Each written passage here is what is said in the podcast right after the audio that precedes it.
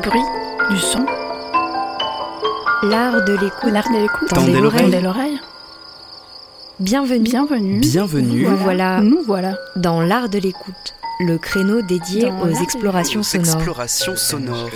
Le créneau dédié aux explorations sonores. dans l'univers des sons. Une soirée à l'écoute as a way to De l'entretien au documentaire de création, De l'improvisation collective aux expériences électroacoustiques. on sort les oreilles et on pratique. Et on pratique.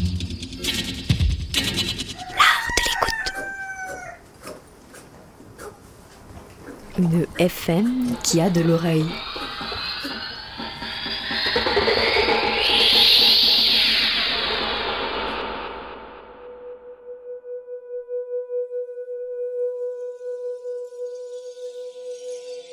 Bienvenue dans l'art de l'écoute.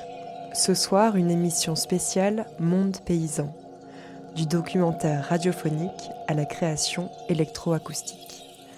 On écoutera des sons poétiques, politiques, en Belgique et à la ZAD, dans le Cantal et dans les Alpes. On commence par une balade festive au cœur de luttes contemporaines, à travers le prisme de la patate. Qu'elle soit plantée, vendue ou parfois même arrachée, voici l'emblématique tubercule hissé au rang d'objet politique. Sur son chemin s'entrecroisent amoureux et amoureuses de la pomme de terre, penseurs et penseuses, activistes, paysans et paysannes, et tout autant de combats revisités, empreints de déobéissance civile. Des patates et des luttes, réalisation et prise de son, Pierrette Pastels, Corinne Ricuor et Hélène Oquet. Montage, mixage et création sonore, Flavien Gillier. Une production alternative culture avec le soutien du FACR. Des patates et des luttes, c'est parti pour 50 minutes.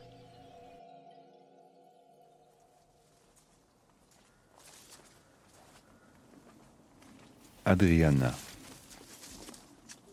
Amandine, Blanche, Chérie, Corolle, Il n'y en a pas qui portent mon prénom. Daisy, Élodie, Mais Je m'appelle Josine. Josine Marchal, je suis née dans le Brabant Wallon et j'ai épousé euh, Gilbert Cardon, donc, euh, qui, qui est lui un, un Picard. Voilà. et, donc, euh, Si je pense pommes de terre, la première chose que je vois là maintenant, c'est euh, les pommes de terre au printemps dans mon jardin. Début été quoi, quand elles commencent à prendre vraiment toute la place comme ça. Et moi, la pomme de terre, c'est euh, un vrai symbole. euh, c'est la sécurité, c'est le symbole de l'abondance. Parce que la pomme de terre, elle est quasi dans tous mes repas. Voilà, le lundi des patates, le mardi des patates, le mercredi des patates. Et les patates à l'eau. tu serais pas un peu feignant sur les bords?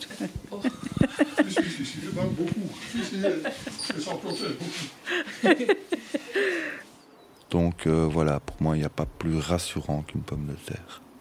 La patate, c'est un symbole fort, quoi. Voilà. Des patates et des luttes. Un documentaire de Hélène Oquet, Pierrette Pastels et Corinne Ricuor. Bah, si on me dit patate et lutte, moi, je, je vois des gens qui crèvent de faim et qui, s- et qui enfin trouvent la patate.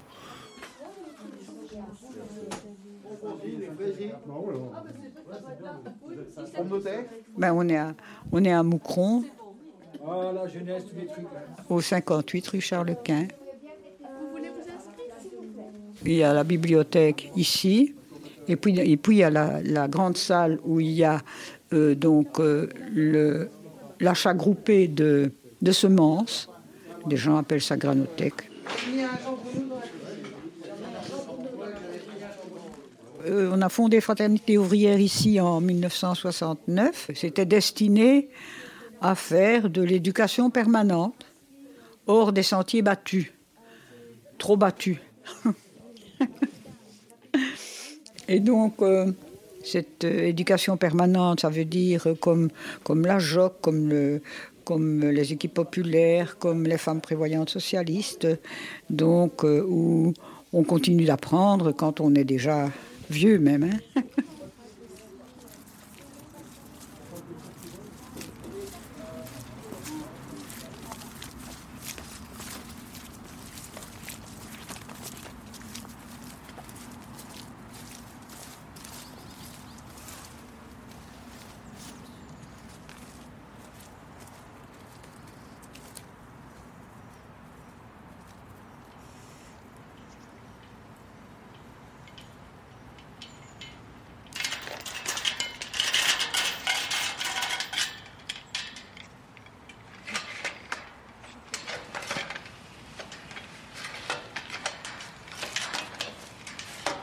On dirait que c'est inofficiel, mais c'est comme ça que c'est prévu.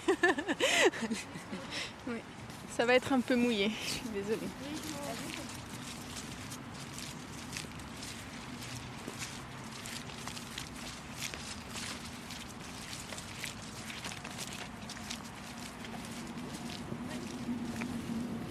Cette partie de, la parcelle ici était jusqu'à récemment encore euh, cultivée par Antonio, un espagnol euh, qui doit avoir euh, 80 ans et qui nous a récemment filé la clé en disant euh, c'est à vous. Et petit à petit, c'est comme ça que les, vieux ont donné euh, au collectif qui maintenant essaye de, de pratiquer une culture de, de permaculture sur ces terres-là.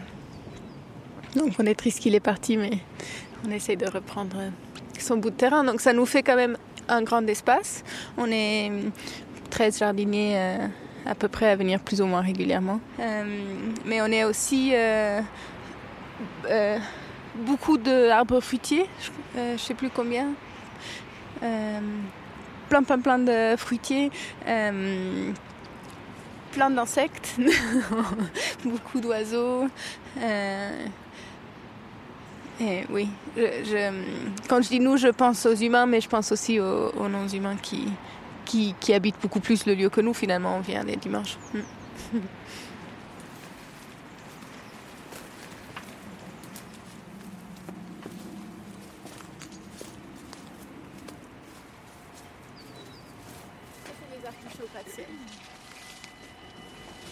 On entend le train qui passe. On ne peut pas oublier qu'on est dans la ville, mais on peut quand même euh, se fondre avec euh, les plantes euh, qui demandent beaucoup de patience. Avec le temps, je sens comment le jardin m'attend plus que je, je vais le chercher.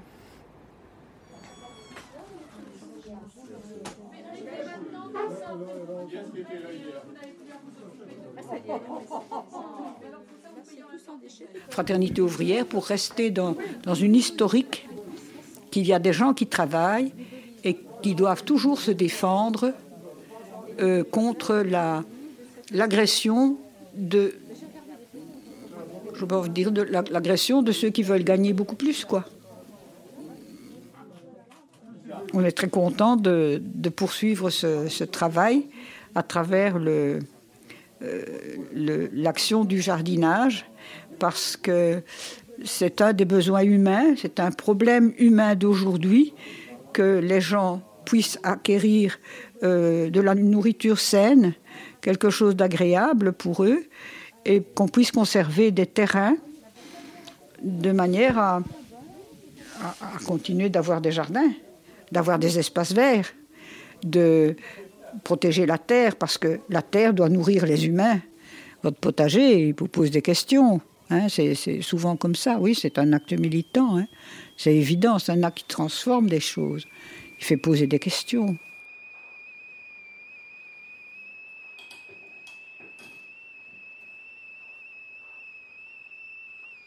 Comment je m'ai intéressé à ça Oui, je sais pas, c'est vraiment des inju- injustices aussi.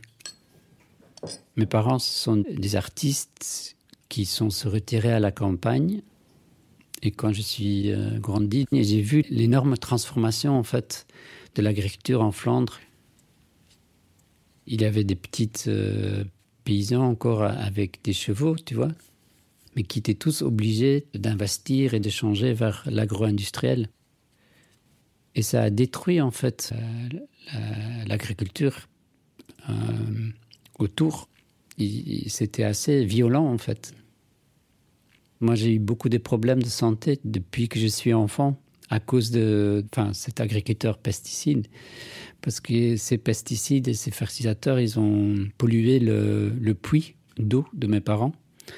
Donc voilà, j'étais sensible à ça peut-être à cause de ça.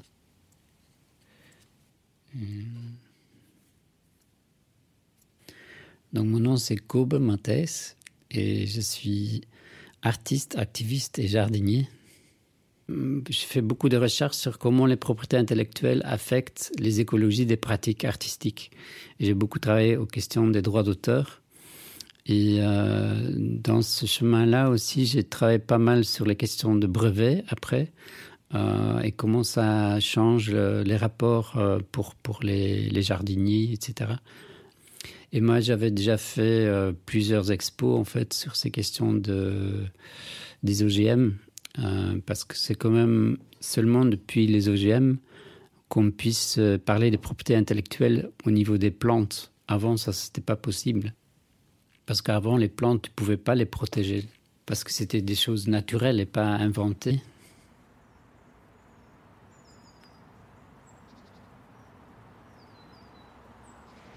Un des expériences qui, pour ça je propose une balade, un des choses qui, me plaît à chaque fois que je viens ici, c'est que c'est rare en ville de marcher en pente en fait, comme ça, non? Sans béton euh, entre la boue et tout ça. Je propose qu'on fasse un, tour euh, par la gauche.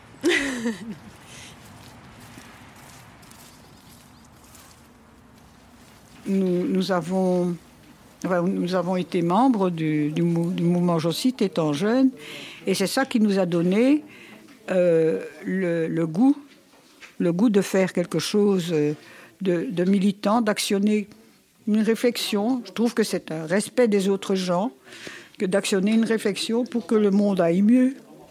Tout bonnement, qu'est-ce qu'on peut faire? On peut faire que ça. Je ne viendrai pas demain, je viendrai la prochaine. D'accord. Bonne continuation. Je vais avoir 84 ans. Je, suis militante depuis 50 ans. À 12 ans déjà. Je, je crois que je l'étais déjà du fait de ce que j'entendais. J'ai entendu des, leaders d'origine ouvrière faire des discours quand j'avais 12 ans et j'étais d'accord avec ça. Je trouve que. Enfin, j'ai connu euh, la misère. Euh, J'ai connu la misère. Alors pendant la guerre, c'était encore plus grave puisqu'on avait moins, avait presque rien à manger. C'était, c'était très dur, quoi. Et donc, euh, et je trouvais que c'était pas, c'était pas juste.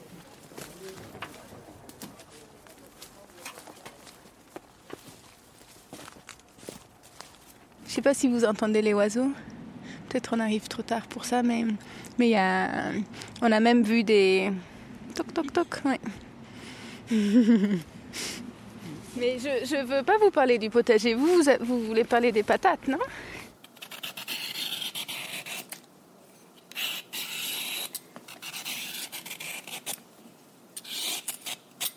Euh, C'est un légume qui, qui pousse euh, relativement facilement. C'est aussi un légume qui est facile à planter. C'est un légume qui prend beaucoup de place. Euh, c'est un légume qui est facile à partager. C'est euh, un légume qu'on peut aussi utiliser comme arme. Une... On, peut on peut la lancer, la patate, s'il si, faut.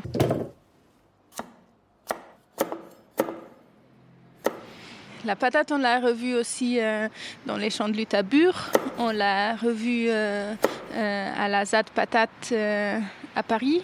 On l'a vue aussi. Hmm, à Notre-Dame-des-Landes. Ils ont fait une plantation euh, de patates.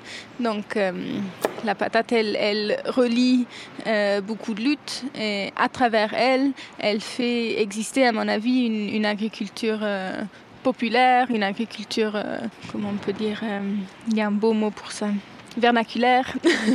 et voilà, c'est ça la patate que je vois. Mm.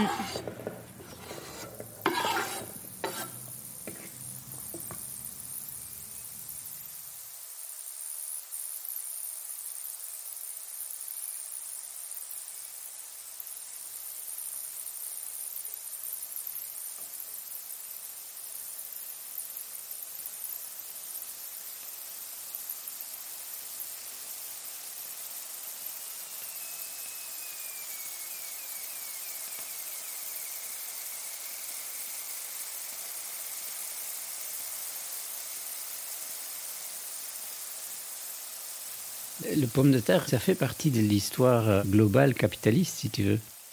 Parce que ça vient euh, depuis Colombe, donc euh, des Andes vers ici. Donc le pomme de terre, il est quand même aussi au milieu de cette histoire de, l'agriculture industrielle, avec tous ces problèmes aussi, en termes de monoculture, mais aussi les, les pesticides, en fait, les fertilisateurs. Une forte lobby aussi de, l'industrie des, euh, des frites euh, surgelées. Mais le but de votre documentaire, c'est les, les, le rôle de pomme de terre dans les résistances, si j'ai bien compris. Dit is een actie van burgerlijke ongehoorzaamheid. Dat wil zeggen dat we allemaal mee verantwoordelijk zijn voor wat dat er gebeurt. Chaque personne est responsable lui-même pour ce qui se passe. Donc c'est très important de ne pas être violent aussi. Aan de overkant wachten zo'n 60 bange politieagenten. Il y a 60 policiers qui nous attendent. Oui. On ne va pas être provoqué par les polices ni par les pro-OGM. Wij zullen dit geweldloos doen. Wij zullen dit ook traag doen. On va être lentement. Alors là, on a eu un impact, euh, c'est formidable ce qui s'est passé. Parce qu'il y a eu l'action qui a été euh, retentissante, qui été impressionnante. Il y a un ministre d'État qui est venu euh, se présenter sur le champ le lendemain, qui a dit qu'il y aurait, des poursuites, qu'il allait se passer quelque chose et tout ça. Puis il y a Barbara Van Dijk qui s'est fait exclure de l'université parce, qu'elle avait, parce que simplement elle s'était exprimée ce jour-là. Et, euh, donc, en fait, ce procès a été une chance, une chance immense. Et, c'était un des objectifs de l'action. Comment ça s'est passé? Ben, En fait, c'était un, un champ qui était euh, un champ de patates génétiquement modifié. Euh, c'était pas du tout un test qu'ils faisaient à l'université, c'était vraiment de la promotion pour euh, donner une sorte de garantie aux agriculteurs. Voilà, les OGM, tu peux compter dessus. Et nous, en fait, on avait une patate bio qui euh, aussi pouvait résister au mildiou. Donc on a dit, bah, on va les échanger, quoi. On a vu au loin ce grand champ avec des grillages tout autour. Euh, On a vu tous les policiers qui entouraient ce champ. Puis, euh, et puis tout le monde y est allé. On a commencé euh, à, se mettre autour, à élaborer des stratégies pour faire tomber cette barrière. Des types qui ont sauté par-dessus, qui, qui y en a qui se sont blessés même en, essayant de faire ça. Des types qui creusaient des trous par en dessous. Et puis à un moment donné, les, gars ont commencé à rentrer à gauche, à droite, et les gars et les filles. Et, et ont commencé à arracher joyeusement les patates et à les échanger avec d'autres patates, avec des policiers qui leur couraient derrière et qui leur donnaient des coups de matraque, ça faisait, très, ça faisait très guignol quoi, comme, euh, comme moment. Surtout que tu avais des types qui avaient, qui avaient des nez de clown. Et, enfin, c'était... qui ces gens-là? C'est des artistes, euh, mais ils jonglent avec des patates, tu vois, comme un clown euh, qui jongle. Euh, donc voilà, il est devenu ce, ce terme euh, patatiste. On était considéré comme une association de malfaiteurs. On avait, à nous, on était 11 inculpés. Et avant de parler de la suite, euh, ce qui était intéressant aussi, c'est qu'il y a des gens qui se sont portés euh, euh, comparants volontaires, comme ça s'est passé en France. C'est les Français qui nous ont donné l'idée d'ailleurs. Et donc il y a une centaine de personnes qui ont dit bah, nous aussi on était là, on aimerait bien être jugés. Alors les, les magistrats qui, étaient complètement paniqués, qui disaient mais on peut pas faire ça, on peut pas instruire autant de gens. Oui d'accord, mais c'est bien 120 ou 500 personnes qui, sont responsables de ce qui s'est passé et pas 11. Euh, on savait qu'il y a eu des possibilités et des risques, etc. Les procès sont là parce qu'ils essayent de criminaliser l'activisme, en gros. Et donc, ils ont poursuivi euh, ces 11 personnes-là comme, comme une bande criminelle qui était assez absurde parce que ces 11 personnes ne se connaissaient même pas avant. Mais c'est à cause qu'on a dû s'organiser pour, pour protéger l'un de l'autre qu'on a se rencontré aussi, enfin, et qu'on était obligé aussi de, de, continuer à travailler après l'action et qui a créé aussi beaucoup de solidarité en fait euh, entre les, les différentes euh, activistes qui étaient présents. Dans le recours, ils ont laissé tomber les, les charges de bande criminelle. À la fin, on était juste condamnés pour, euh, pour vol sur des propriétés privées, disons, euh, vol des pommes de terre. C'est le procès qui a nous mis, enfin, nous forçait de devenir une bande, mais peut-être euh, plutôt une bande de, de patatistes.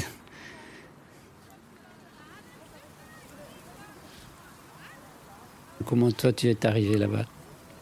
Personnellement, si tu veux, j'y suis allé parce que j'ai vu un tract dans un magasin bio. Euh, c'est juste en face du, du euh, Pursuiren. Et, et moi, j'avais déposé un paquet là-bas, euh, mais tout le monde a posé des paquets partout, donc c'est c'est com- complètement par hasard en fait. Mais on a bien rigolé, et puis ah, tu vois, on a se rencontrés comme ça, on est des voisins, il habite dans le quartier. Quand j'ai vu le tract, j'ai dit c'est hors de question. Donc en fait, j'étais pas du tout relié aux luttes. Euh, pas du tout un activiste. Pas du tout, du tout, du tout. Et maintenant, je suis ici et je suis, tu vois, j'aurais pas été là si j'avais pas fait cette action ce jour-là. Donc ça vaut la peine. Tout ce que je peux dire, c'est que puisque je suis là, ça vaut la peine. Ouais, je m'appelle François et donc j'ai participé euh, à cette action à Wetteron euh, d'échange de patates.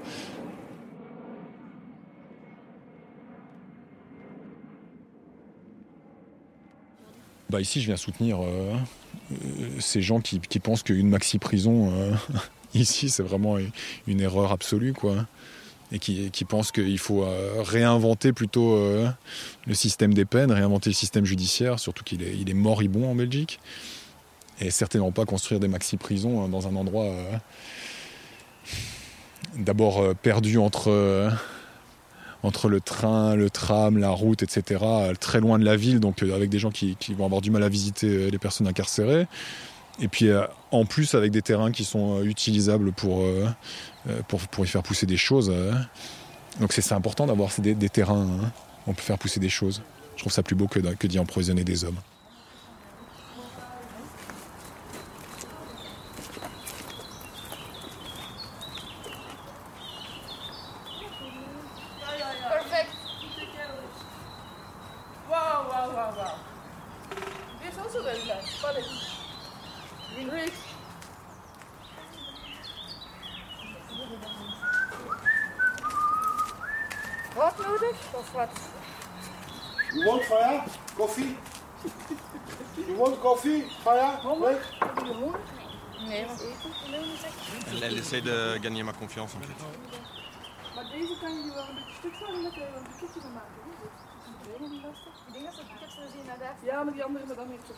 On est ici à, au Kelbeek, à Aaren.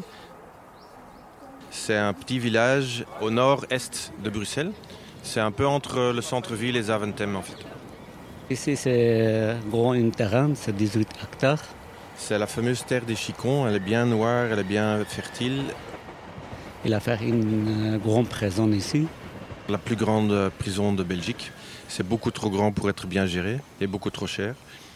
Et nous, qui fait les habitants d'ici, qui nous, moi, je ne veux pas qui fait la prison. Euh, je veux qu'ils restent comme ça vivre. Je m'appelle Camille et j'ai euh, occupé le terrain pour- pendant la première occupation pendant neuf mois. Et maintenant, c'est en fait euh, la troisième occupation. Et donc, je me relance sur le terrain. Euh, moi, enfin, je ne suis pas le seul. euh, J'y crois toujours. Euh, en fait, on a réussi à retarder les travaux pendant quatre ans. Donc, pourquoi pas pouvoir les retarder encore quatre ans? On n'a pas encore épuisé tous les, aspects juridiques, les possibilités juridiques. Il y a toujours, par exemple, un, espoir de, faire un recours à l'Europe. Et ça pourrait vachement retarder toute la chose. Et on observe très bien ce qui se passe sur le terrain. Et dès qu'il y a quelque chose qui ne rentre pas dans les permis, on accuse et on fait arrêter les travaux. Donc il reste de l'espoir, certainement.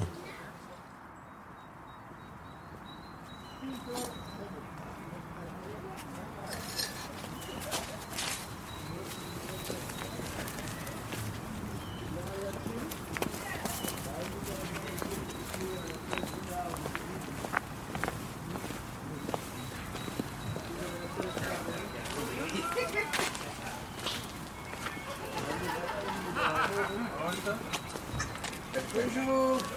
Bonjour. Bonjour Mohamed. Hamid. Bonjour, Corinne. Corinne, Mohamed. Bon, ça va, ça va, ça va, ça va. Alors, you. Bonjour. Welcome. Thank you. À côté de la lutte écologique et de la lutte pour les terres arables, il y a, un aspect hyper important sur toutes les ZAD, c'est apprendre à vivre ensemble. Et donc apprendre à vivre pas seulement avec d'autres euh, ethnies, j'aime pas le mot race parce que c'est- un faux terme, mais donc différentes ethnies. Il y a toujours aussi quelques sans-papes qui s'installent. Et à côté de ça, il y a toutes les autres luttes euh, sociales comme euh, le féminisme, les queers, mais aussi les vegans qui disent ah non on mange plus de viande et puis non on, on, porte plus de, cuir des trucs comme ça. C'est parfois dans une petite ZAD comme au Keelbeek c'est très difficile de gérer aussi toutes ces tensions là. Mais dans des, plus grandes ZAD comme à Notre-Dame-des-Landes ou à Bure, en fait, il y a de la place pour ça. Parce qu'il y a, il y a 100 quand, on, est à 150 personnes, il y a moyen de, de se retrouver, de faire des petits groupes de travaux et et de gérer ces choses-là. Et en fait, même si on perd un terrain de façon écologique, on a, on a toujours gagné en, en social et en euh, oui, apprendre à vivre ensemble vraiment et euh, l'intelligence collective. Des- on apprend des outils en fait pour mieux communiquer euh, entre tous ces petits groupes. Et ça, c'est une richesse qu'on perd pas finalement, même si on perd un terrain.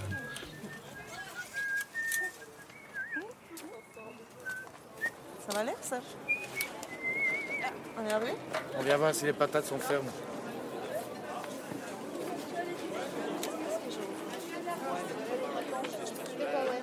Vous Oui, mais je viens voir Isabelle. Oh zut, j'ai oublié ma bêche. Isabelle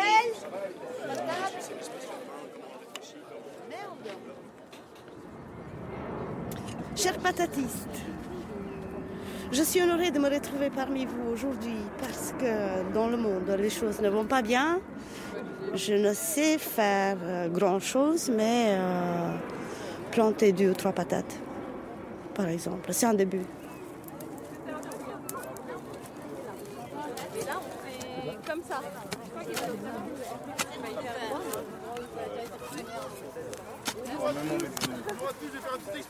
Faut les mettre à quelle distance histoire Plan des patates, j'ai Donc, euh, juste de, de prendre un petit peu attention euh, pendant 30 secondes. Donc voilà, juste vous faire un petit briefing. Il y a à peu près 3-4 points. Dans un premier temps, ici, on est sur le terrain du Kielbeek. Cette partie ici, c'est à la régie des bâtiments. Du coup, c'est une propriété privée et du coup, là, on est tous à peu près en inégalité. Donc il faut savoir que le côté public, c'est sur le chemin et de l'autre côté du pont. Juste pour que tout le monde le sache, que même si c'est illégal, ça peut être tout à fait légitime et c'est ce que nous pensons tous.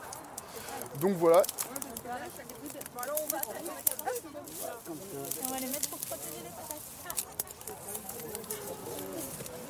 Et fais attention, fais pas marcher aussi. Là, c'est les endroits où ça a été. euh, Ça, c'est les droits, ça, c'est que des chemins qui, qui fait passer. Quoi. Mais là, il y a déjà des patates en dessous, c'est ça? Oui, oui, il y a des patates. mais tu vois, donc ça, on mettre- marcher par ici comme ça, et fais marcher par là-bas aussi.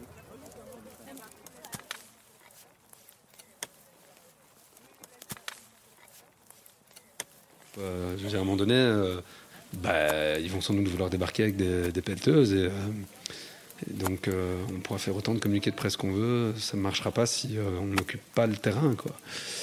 Et donc, les patates, c'est, le prémisse à l'occupation, je dirais. L'occupation euh, multiple, quoi, politique, culturelle, imaginaire aussi. Donc, il faut recréer des imaginaires possibles. Il faut combattre le. bah, en fait, c'est déjà fait, c'est déjà plié. Quoi. Et le fait d'occuper le terrain, ça permet de recréer une possibilité de dire, bah, en fait, non, non, c'est pas, pas fait du tout. Regardez la preuve. Il y a des choses qui poussent, euh, il y a des potagers, il y a des gens qui occupent, euh, qui s'engueulent, euh, machin. Enfin voilà. Début 2014, dans le, dans le comité, il y avait une personne en contact notamment avec le RESAP, le réseau de soutien à l'agriculture paysanne, qui disait tiens, euh, la journée de soutien aux agricultures, à l'agriculture paysanne, le 17 avril, va peut-être se faire à, à. Il y a euh, bah, plus de 400 personnes, de 4 à 500 personnes qui sont venues, enfin une partie d'Arenois, mais surtout d'ailleurs, qui ont débarqué dans, le village. Et puis après, On est parti avec des, fourches et des, bêches euh, vers la friche du Kelbeek pour planter des, patates donc sur le terrain de la prison avec le message premier de préserver les terres arables et de ne pas les bétonner. Et donc pour la plupart des Renois, les patatistes, c'était ceux qui occupaient la, zone. Et euh, parce qu'après, on a fait une, ZAD, on a, nommé ça ZAD, et donc il y avait Zadis, Patatis, etc. Qu'est-ce que c'est? Est-ce qu'on est là pour préserver l'espace vert? Est-ce qu'on est là pour lutter contre les prisons? Est-ce qu'on est là pour lutter contre notre société euh, capitaliste? Est-ce qu'on euh, est là pour l'aspect social? Comment on se nourrit? C'est aussi quelque chose qui est plus fédérateur finalement que lutter contre les prisons ou la protection des lapins. Moi, le sentiment que j'ai, c'est qu'ici à Rennes, ça a enraciné la lutte, puisque ça lui a donné un tournant. Ça a donné la suite, l'occupation, une cabane, deux cabanes, trois cabanes, des liens avec d'autres luttes similaires, euh, d'autres luttes de territoire, Notre-Dame-des-Landes, euh, voilà. On a eu un document, mais formidable, de la régie des bâtiments euh, avant la plantation de 2014, qui montrait qu'en fait, planter des patates allait elle est énorme, hein, la formule, elle est amenée à une euh, déstabilisation du sol destinée à accueillir la maxi-prison et donc allait empêcher les travaux, voilà, une formule de style.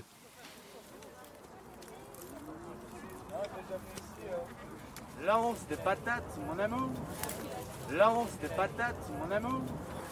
C'est bon pour la volaille, ça leur donne bonne mine. Lance des patates, mon amour. Lance des patates, mon amour. C'est bon pour la volaille, ça leur donne bonne mine. Euh, ici, le fait de planter de la patate, c'est quelque chose de très intéressant euh, pour euh, s'y symboliser, pourquoi pas, une, forme de résilience alimentaire en cas de siège sur la ZAD, ce genre de choses. Donc euh, les patates, c'est ce qui se fait en maraîchage. Je pense que le rapport euh, investissement et retour calorifique, ça doit être le plus élevé. Ça, fonctionne très facilement. La patate, c'est vraiment pas compliqué à faire. Et voilà, en plus, c'est drôle, le, tout le, mouvement patatiste, en, en clin d'œil aux euh, euh, moi, ça m'a fait rire. En tout cas, c'est un des trucs qui m'a donné envie de m'investir ici aussi. Donc ouais. C'est ce que patate, c'est pour tout le monde. Et que moi, c'est pas long. Voir et que quand il est jour de son euh, les journées de patate, que- et tout le monde peut et partage avec tout le monde. Hein. C'est comme ça.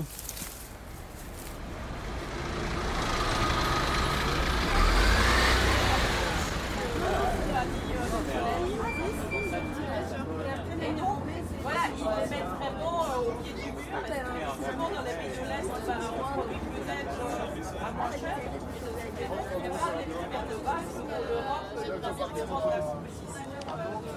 Sébastien Kennes, activiste au réseau de soutien à la culture paysanne, et je travaille pour Rencontre des continents.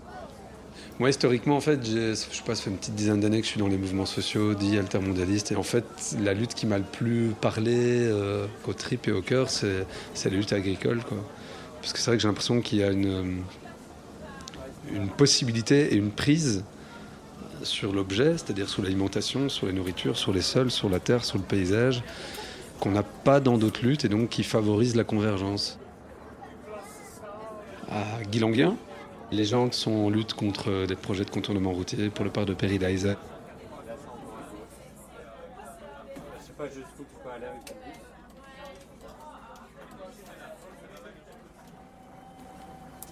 Merci, chauffeur.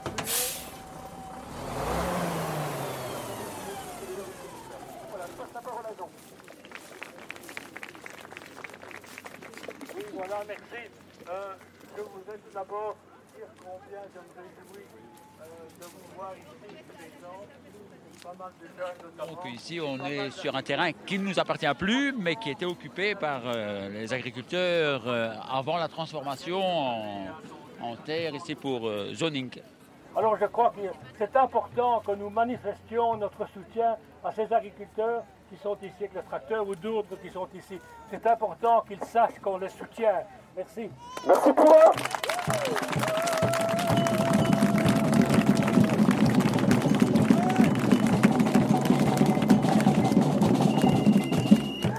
que vous êtes chaud pour planter des patates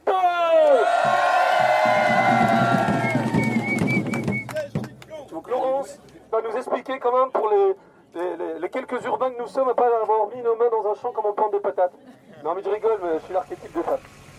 On va mettre une patate tous les 40 cm. Alors votre repère, ça va être le tronc de votre corps. Alors, je vous fais une petite démonstration, ce sera le plus parlant. Euh, tous en ligne. On va d'abord agrandir le sillon. En général, on plante des petites comme ça. Ça va? Et donc, on en met une. Et puis, 40 cm plus loin, on en met une autre. Et ainsi de suite. Après, on reprend notre outil. Et on va ramener la terre qu'on a préparée là.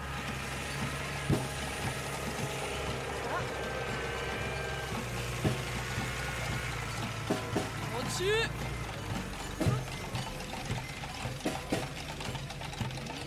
Il faut que ça fasse une belle petite butte.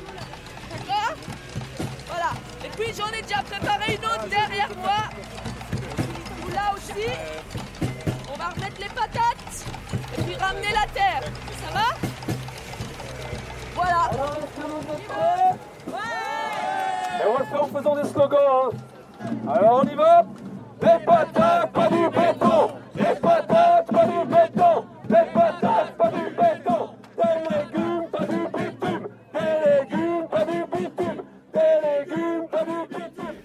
Donc il ne faut pas oublier que le 17 avril, ça commémore le- le- la tuerie euh, qui a eu lieu au Brésil avec des paysans sans terre qui manifestaient pacifiquement dans les rues et qui ont été tués par la milice. Il y a personne qui veut prendre des outils et des Laurence, c'est pas très sympa. Ils voulaient simplement récupérer des terres desquelles ils avaient été expropriés pour pouvoir cultiver, se nourrir et nourrir les populations autour, donc créer des marchés vraiment circuits courts. Cette lutte-là, euh, elle est présente encore aujourd'hui, que ce soit au Brésil, en Asie, en Afrique, euh, moins présente chez nous de manière moins violente, mais euh, ces, combats-là, ils sont par rapport à l'agro-industrie qui empêche des paysans de vivre correctement.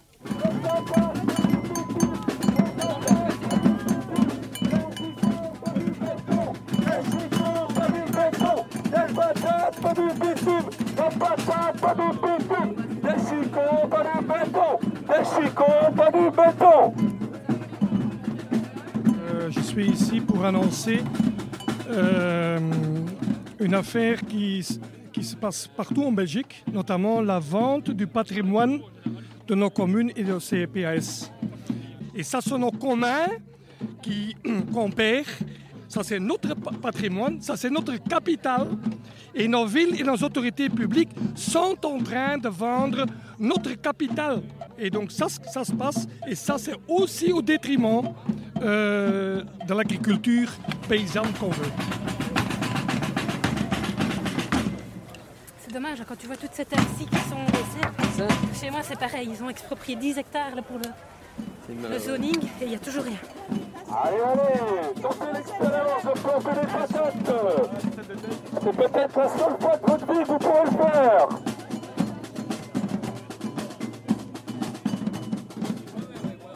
On sait quand ça commence, on sait jamais quand on arrête, quand on plante des patates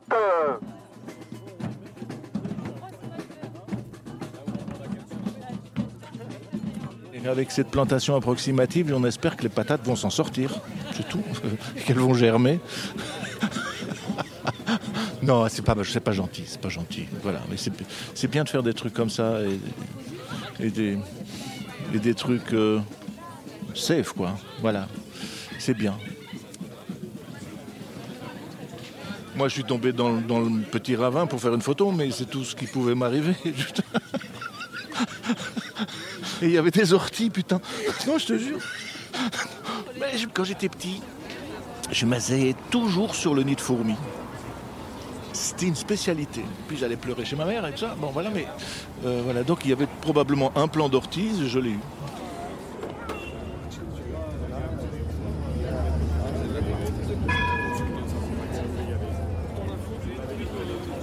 Bon, j'avais, je voulais juste parler que des patates et voilà, vous m'avez emmené ailleurs.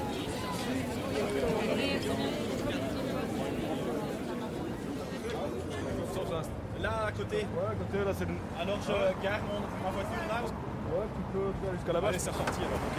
Sinon, on va, on va filer les masques aux gens et tout là-bas, les gens viendront de ce Ah, côté-là. c'est mieux, c'est mieux. Merci, Maya, ouais.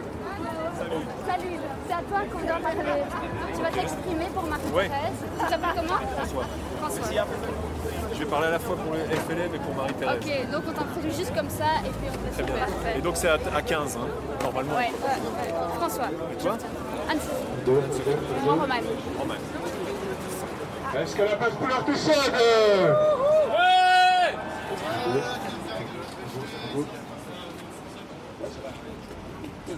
Is dat biologisch of wat dat dan niet? Dat is gecertificeerd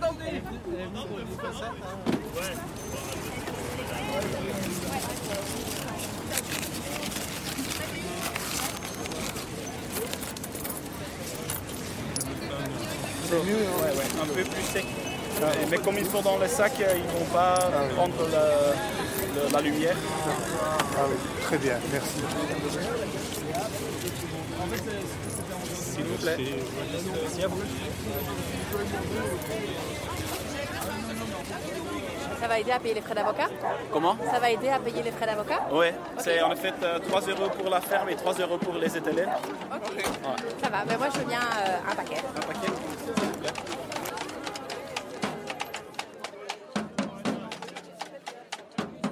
Pour moi, c'était logique de dire voilà, j'ai beaucoup de pommes de terre cette année-ci parce que c'était une merveilleuse année de pommes de terre.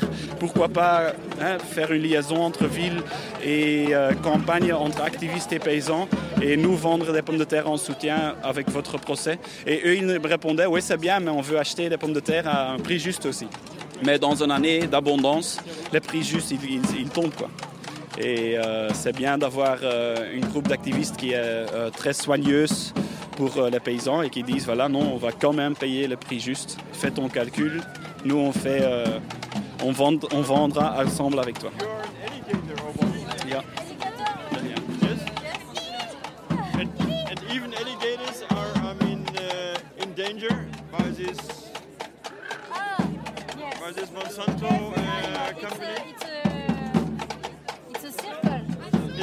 symbol. circle. No, circle. Uh, Ah, every circle, uh, okay. animal needs other animals. So if, if, if one is missing, the other are in danger.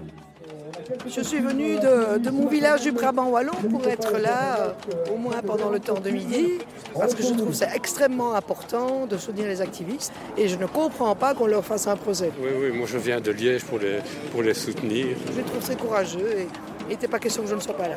Je suis Geoffrey Players, je suis professeur de sociologie à l'Université catholique de Louvain. Je suis présent en tant que euh, citoyen d'abord, hein. je pense que c'est important de défendre notre démocratie aujourd'hui. Euh, je suis scandalisé aussi de voir qu'une une action pacifique, symbolique euh, peut mener en justice, c'est incroyable quand même, hein, mais on voit que ça se multiplie malheureusement. Et puis je dirais que je suis aussi là comme sociologue, parce qu'on voit que ben, ce genre de luttes sont non seulement les plus amusantes, mais aussi les plus efficaces pour dénoncer un problème qui, qui est très invisibilisé, qui est caché. Les lobbies sont par définition discrets. Et donc c'est un problème majeur pour la démocratie aujourd'hui, une menace majeure. Et malgré tout, on en parle très peu. On est à Bruxelles, devant le palais de justice, dans une euh, action de soutien à l'ensemble zoologique pour la libération de la nature. Alors le ZLN, nous, ce qu'on fait en général, c'est qu'on euh, envahit des lieux, euh, que ce soit des lobbies, que ce soit des lieux de décision politique, pour mettre en lumière les, les crimes environnementaux commis par les multinationales, l'impunité dont ces multinationales jouissent et l'influence qu'elles exercent sur les politiques publiques. Alors moi je suis la sous-commandante lapin. À chaque fois, chacun vient déguisé. Il y en a qui passent des heures à, faire le déguisement, comme cette magnifique tête d'écureuil qu'on vient de me mettre en main, qui est, vraiment très très belle, très mignonne. Alors pas très visible, ce qui n'est pas très pratique en action, parce que le- l'espace pour les yeux est tout tout petit. Donc il y a vraiment de tout. Il y, a des- mammifères, y a des animaux marins, il y a, ah, ben, un crocodile juste devant moi. Il y a, beaucoup de mammifères, hein. c'est vrai que c'est pas très inclusif ça, mais il y a aussi des oiseaux, il y a, il y a parfois des, des lombriques, pas beaucoup, mais quelquefois on a des chenilles et des trucs de genre. Et puis aussi, il y a des arbres, il y a des feuilles, il y a des fleurs. Il y a un peu de tout ça. Oh non, non, non, non, non. Non, non. Non, non. Oh non. Allez, Martin. Non, non, je suis vraiment pas chaud. euh. En plus, j'ai dit à mon collègue en venant là, que je détestais qu'on m'interrogeait comme ça manif. Enfin, que je me sentais pas du tout à l'aise. Je suis désolé.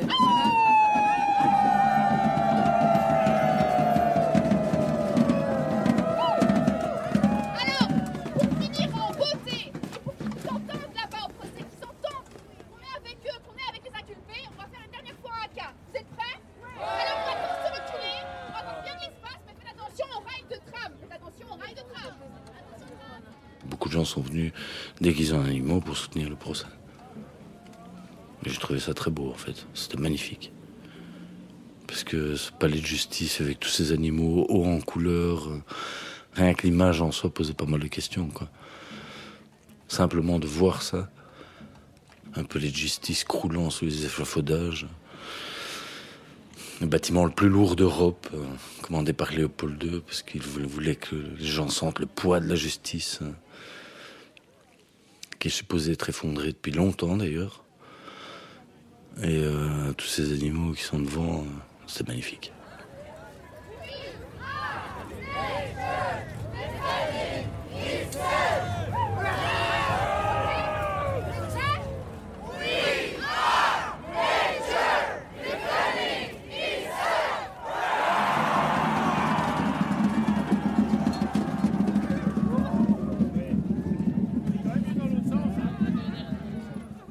Oui, en même temps, c'est gay. Enfin, c'est chouette de, de se battre pour. euh, ou de faire quelque chose. euh, pour quelque chose auquel on croit.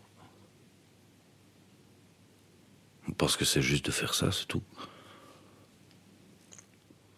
Mais c'est le monde à l'envers. hein. Je veux dire, c'est pas moi qui devrais être sur le banc des accusés. Euh, pour moi, on parle de gens qui participent et qui sont. Enfin, qui sont clairement complices de génocide et d'écocide.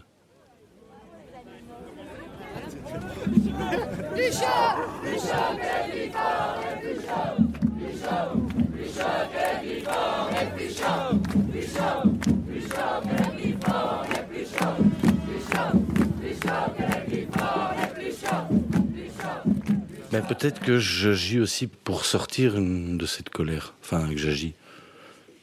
C'est pas faire grand chose que de faire des petites actions de dénonciation. C'est un bon moyen de sublimer sa colère. Donc, quelque part, il y a, cette nécessité de, de, la désobéissance. C'est nécessaire de pouvoir dire non au système. Donc, euh, donc ça, c'est déjà, déjà une chose. Mais j'avais cinq minutes pour faire un déguisement, donc j'ai pris un essuie. Bah, un essuie sur la tête et une cage par-dessus. Un essuie jaune, sinon ça fait pas très canari. Bah, le canari en cage, euh, c'est euh, c'est ce qu'on amenait dans les mines pour savoir s'il y avait du grisou. Quand le canari était mort, il vidait la mine. Donc le canari était un espèce de lanceur d'alerte. Pas du glyphosate,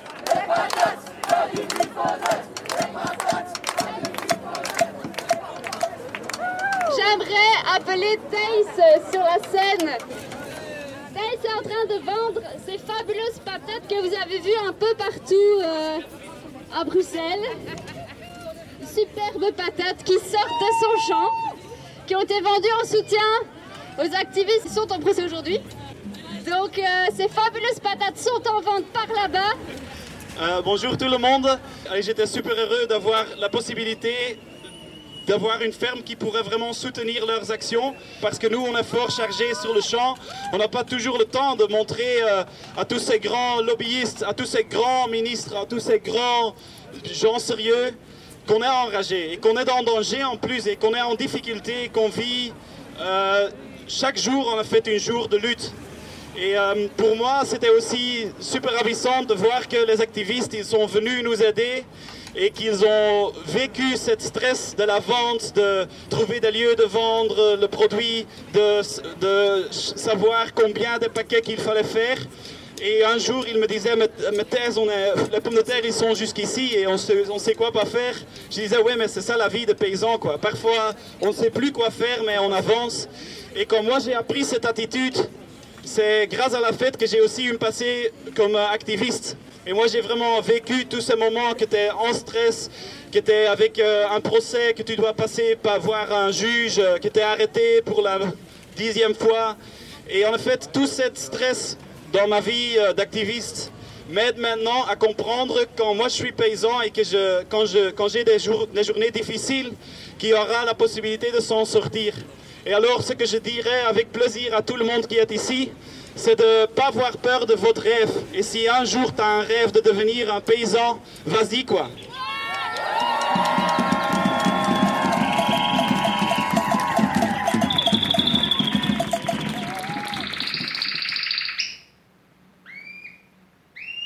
Des patates et des luttes. Un documentaire de Hélène Hockey, Pierrette Pastels, Corinne Ricuor. Montage, mixage et création sonore, Flavien Gillier. Avec Josine, Livia, Cobb, François, Camille, Laurent, Turan, Serge, Lily, Florian, Seb, Laurence, Jean, Catherine, Thaïs, Geoffrey, la sous-commandante Lapin, Barbara, Eric, Caroline, Géraldine, Paul et Patrick.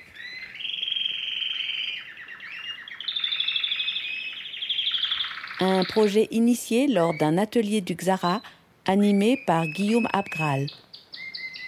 Une production alternative culture accompagnée par Bastien, Camille et Carmelo de l'atelier de création sonore radiophonique.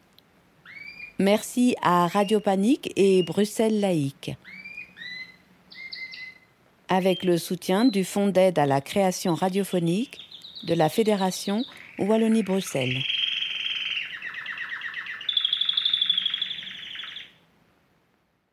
L'art de l'écoute, le créneau dédié aux explorations sonores. On continue notre exploration sonore, de nouveau sur des champs de lutte, avec un reportage signé Paul Chailloux pour Jeff Clack, revue papier et collectif sonore. On va où ça nous plaît, une réalisation de 2018, dont un certain Paul Blino est le héros. Il n'a toujours pas gagné, mais Paul Blino n'arrive pas à raccrocher. Un jour chez ses enfants pour la découpe des poulets, un autre au jardin autogéré, et le reste du temps à Notre-Dame-des-Landes, sa lutte du moment, ou plutôt celle qui a traversé toute sa vie. Plus de 50 ans de combat et une situation quasi à l'identique, raison suffisante pour Paul de continuer à se battre. Sur la ZAD, il est médiateur, agitateur, semeur, orateur, sa façon à lui de transmettre ses valeurs. On va où ça nous plaît par Paul Chailloux pour Jeff Clack, une réalisation de 2018.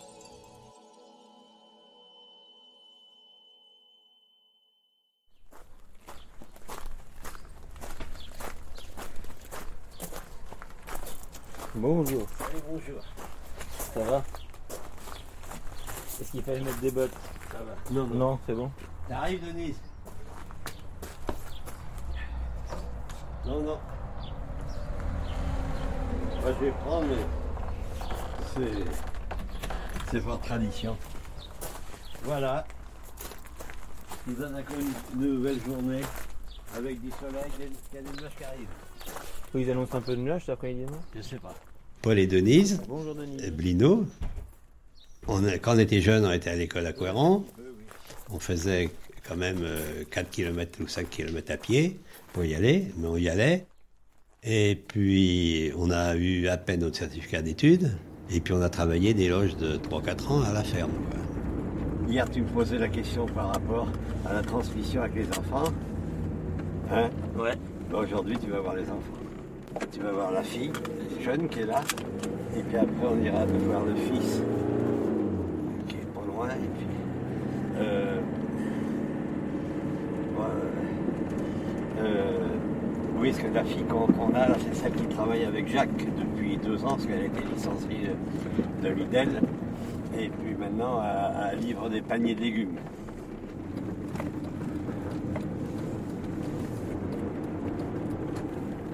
On va où ça nous plaît, un documentaire de Paul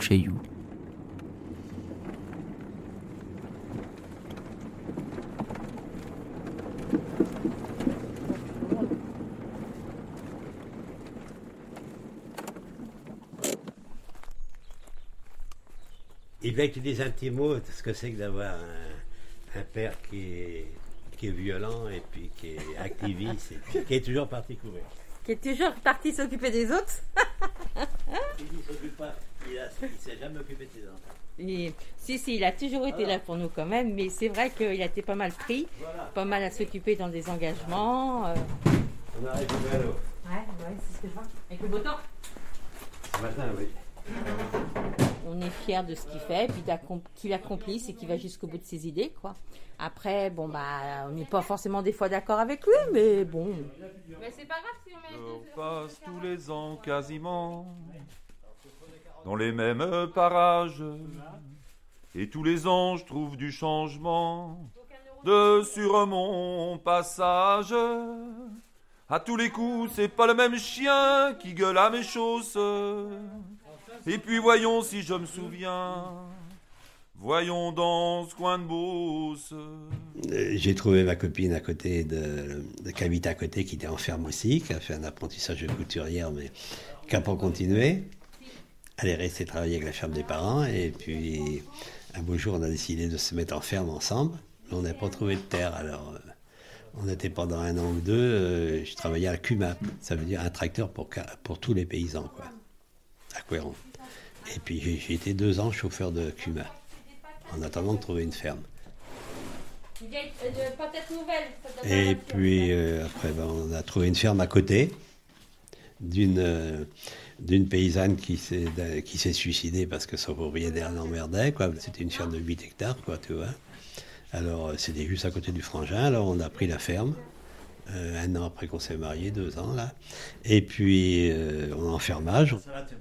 On s'est associé avec le frangin. On avait un cheval à ce moment-là en co- en- à deux. On avait, euh, euh, on travaillait tous ensemble et puis on avait, euh, on s'échangeait plein de choses. Lui, c'est vrai qu'il était paysan, donc il s'adaptait aussi euh, le temps en fonction de, de son travail, quoi. Donc c'était assez facile. Bon, des fois, les vaches attendaient, mais c'était, c'était, on va dire, compatible un peu. Maintenant, c'est vrai qu'on n'a pas des conjoints, tous nos quatre, qui ont forcément dans le militarisme, donc peut-être que- qui comprennent, qui acceptent, hein, qui acceptent le, le beau-père, mais euh, des fois difficilement, mais qui finissent par accepter. Je vais emmener des petits pois. Des problèmes qu'on a vécu dans notre vie, nos petits-enfants, avant 20 ans, ils n'en connaissaient pas un mot. Parce que du fait de- de- des parents, du fait de, l'école et tout, eh bien, c'était une rupture avec notre vie de militante. C'est que maintenant qu'ils commencent à découvrir. Et ils, ils posent des questions sans arrêt. Bah oui, qu'est-ce qui s'est passé à ce moment-là? Ils entendent des bruits. Et puis que personne leur a dit, personne leur a fait partager avant. Et c'est pour ça que là, il y a 20 ans de perdu. Et nous, on a perdu la maîtrise sur, sur nos petits-enfants. Comme pour l'aéroport, euh, moi, mes enfants, bon, bah, ils sont contre, mais jusqu'au bout, ils- pour l'instant, ils croient que euh, le projet ne se fait pas, alors que tous les copains disent si. Et eux disent non, il ne se fera pas. Donc c'est déjà un début. Mais voilà, c'est vrai que euh, il faut être capable de dire non, et même qu'on ne- qu'on n'est pas forcément toujours à être militante, Vous mais au moins prendre de, un café de avoir des idées. Quoi. Les pommes, ça se vend moins, quoi. Alors, Bon, allez, on y va. Denise, tu, euh, tu vas peut-être partir avec Marie-Thérèse, là à te déposer à la maison Hein Elle dépose à la maison. Parce que toi, Bah, je vais avec Jacques euh, mettre les Oui, isolants. On va visser deux, trois trucs. ah, t'en as pour un moment. Bon, on ira manger tout à l'heure, Denise. Les oiseaux, ils chantent, hein mangerait on ne sait quoi, ces gars-là, ils mangeraient de la merde. Le chemin c'était à leur juger de la bonne terre perdue. À chaque labour ils l'ont mangé d'un sillon de charrue. Là, c'est un chemin, c'est un chemin communal. Là. Il, il débouche là-bas sur la route. hein. Il y avait dans le temps un beau grand chemin. Personne n'y passait. hein. Cheminot, cheminot, chemine. Heure n'est pas plus grand que ma main. Par où l'on que cheminerait demain Tu vois là-bas à l'autre, là-bas. Tu, tu vas mettre le piquet qui est à l'extérieur, là Oui. Et tu vois, normalement, ils sont tous reculés, ceux-là. Ils comprennent pas pourquoi que je. Mettons que. euh, c'est pourquoi j'ai pas acheté de terre ni de maison de ma vie. Pourquoi que euh, j'ai pas. euh, pourquoi que j'ai pas été euh, en vacances et que j'ai pas acheté de maison au bord de la mer et tout. ils comprennent pas ça. Hein, ils ont la peine parce que pour eux, c'est toujours l'objectif. Une belle voiture. Pourquoi que la voiture est dégueulasse, quoi? Pourquoi tu n'as pas nettoyé la voiture euh, tous les jours? Pourquoi tu ne l'as pas briquée quoi? Et tout ça, c'est difficile. quoi. hein. Pourquoi tu as des copains qui sont des marginales? Pourquoi tu as des copains qui sont RMIs Toutes ces questions-là, c'est fondamental. Pourquoi tu t'occupes des Roms qui nous volent? Pourquoi tu, euh, les gitans, nous on a vendu tous nos volailles, toute notre vie aux gitans, eh bien ils comprennent pas pourquoi que les gitans, ils ont une mauvaise réputation, pourquoi qu'on a vendu tout, comment on a réussi, et puis comment on a vendu nos poules euh, aux gitans toute notre vie. On était un clan, si tu veux, la famille Blino et puis avec quelques-uns d'autres, mais surtout la famille Blino, euh, à un moment temps c'était avec certains d'autres, mais c'était, on était quand même euh, plusieurs d'accord, et puis on faisait, si tu veux, l'entraide, le, le travail de la ferme, tout ça. On était tous solidaires, ça marchait toujours, quoi. Et de ce côté-là, eh bien, euh, je crois que c'est quand les conjoints sont arrivés dans, ce, dans cette secte, tu vois. Et ben les conjoints n'ont pas admis ça. On les a traités comme des, des membres actifs parce qu'ils travaillaient avec nous après, ils venaient avec nous. Et on les a, et puis normalement, il n'était pas, euh, on n'a pas réussi à faire le partage entre euh, notre vie de communauté qu'on avait et puis euh, eux rentraient dans la communauté. Mais ils étaient mariés avec nos enfants quand même, c'était un peu compliqué. hein. Alors à la fin, c'était nos enfants plutôt qui ont, pour garder leur ménage, qui ont été obligés de faire un peu la rupture avec nous. Euh, Je, vois- je me rappelle le jour que ma fille m'a dit, elle me dit, bon, euh, j'ai discuté de ce qu'on avait vu la veille, quoi. J'ai discuté, elle dit, j'ai choisi entre mon mari et toi. Ça sera mon mari. Bonne route. Nous étions bien deux cents une nuit à Saint-Dolay, armés de nos faucilles à couper ton maïs. Jaco était semblable, vous nous volez la terre, vous ne ferez rien pousser qui ne sera coupé. Préparons nos fourches et nos fusils. C'est un peu mai 68 qui nous a entraînés là, qu'on avait contact avec le milieu ouvrier, le milieu étudiant, les milieux, euh, les milieux maoïstes, tout ça, qui nous ont donné une autre version de l'affaire, quoi. Et nous, on l'a toujours continué quand même, on a toujours euh, retrouvé des gens qui nous ont continué à partager dans cet idéal, et que le milieu agricole a pas suivi, ni pas toujours familial aussi, tu vois. Le ministre Guichard un jour vint au Drény. Lui qui voulait se montrer prit sa déculottée. Vous voulez liquider tous les paysans pauvres, vous les pourris de bourgeois, on vous étripera, préparons nos fourches et nos fusils.